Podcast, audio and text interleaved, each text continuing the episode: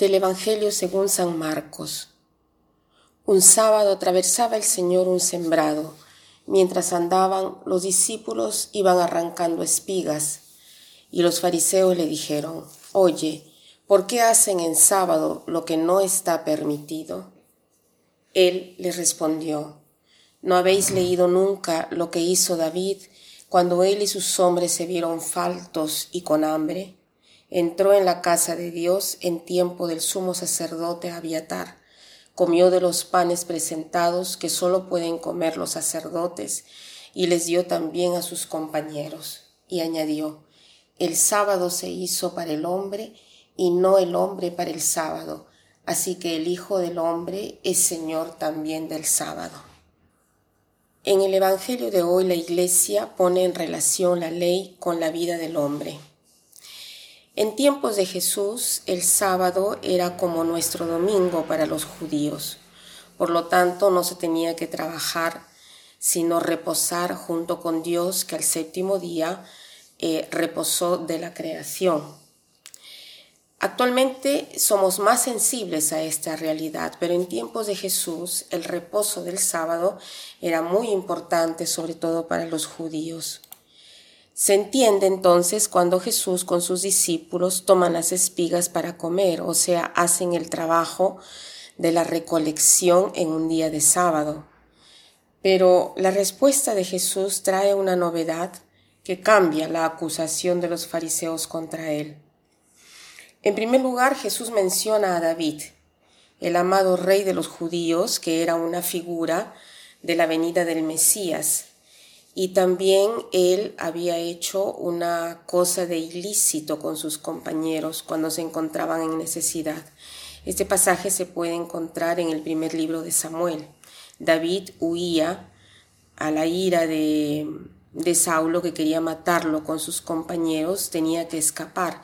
Entonces va donde un sacerdote para pedirle pan pero cuando descubre que no había pan, sino solo el de la oferta que tenían que comer los sacerdotes, igual él pidió lo mismo y el sacerdote se lo dio. ¿no? ¿Por qué lo permitió? ¿no? ¿Y por qué Jesús permite trabajar en un día de sábado? Por lo que dice Jesús, el sábado ha sido hecho para el hombre y no el hombre para el sábado. O sea, la ley existe para el hombre, no el hombre para la ley. El hombre no debe ser esclavo de la ley, sino que obedeciendo a la ley debería permitirse una buena vida, debería indicarle el camino a una vida feliz y segura. Entonces se puede decir que el motivo por el cual no se trabaja de sábado, ¿no? y en nuestro caso de domingo, es para darle reposo al hombre, por el bien del hombre que trabaja durante todos los otros días de la semana. Al séptimo día se puede tomar del tiempo para reposar y alabar a Dios. ¿Qué cosa nos dice hoy esto? No nos dice que seamos más escrupulosos el domingo, tampoco nos dice de hacer lo que querramos con la excusa de que somos nosotros dueños de la ley, pero nos recuerda de poner siempre la persona al centro.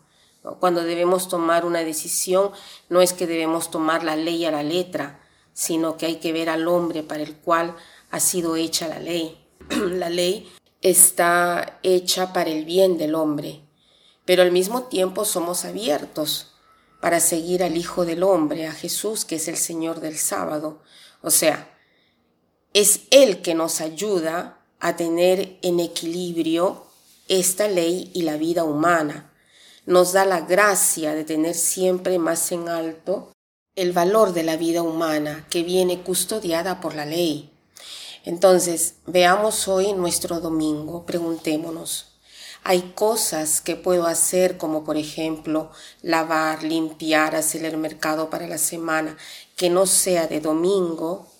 Si yo logro respetar esto, hago que la ley sea para mí una ayuda para vivir bien con una justa cantidad de reposo que me llena para la semana de trabajo, si hay algún trabajo que no puedo evitarlo ese día, entonces pidamos al Señor de darnos su gracia para vivir ese día domingo que estamos trabajando junto con Él y de encontrar otro momento durante la semana en el cual me pueda asegurar el reposo necesario.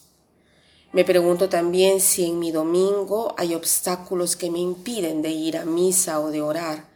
Si es así, entonces eh, tratemos de ver la forma de, de, inserir, de, de, relacionar ¿no? Eh, nuestra vida espiritual en mi jornada que, que me dona vida, me da la vida y me nutre el espíritu.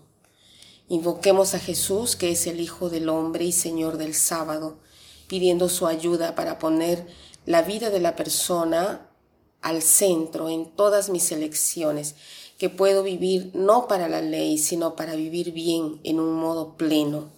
Jesús dice que Él ha venido para que tengamos la vida y la tengamos en abundancia. Pidamos entonces hoy la gracia de una vida en plenitud. Que pasen un buen día.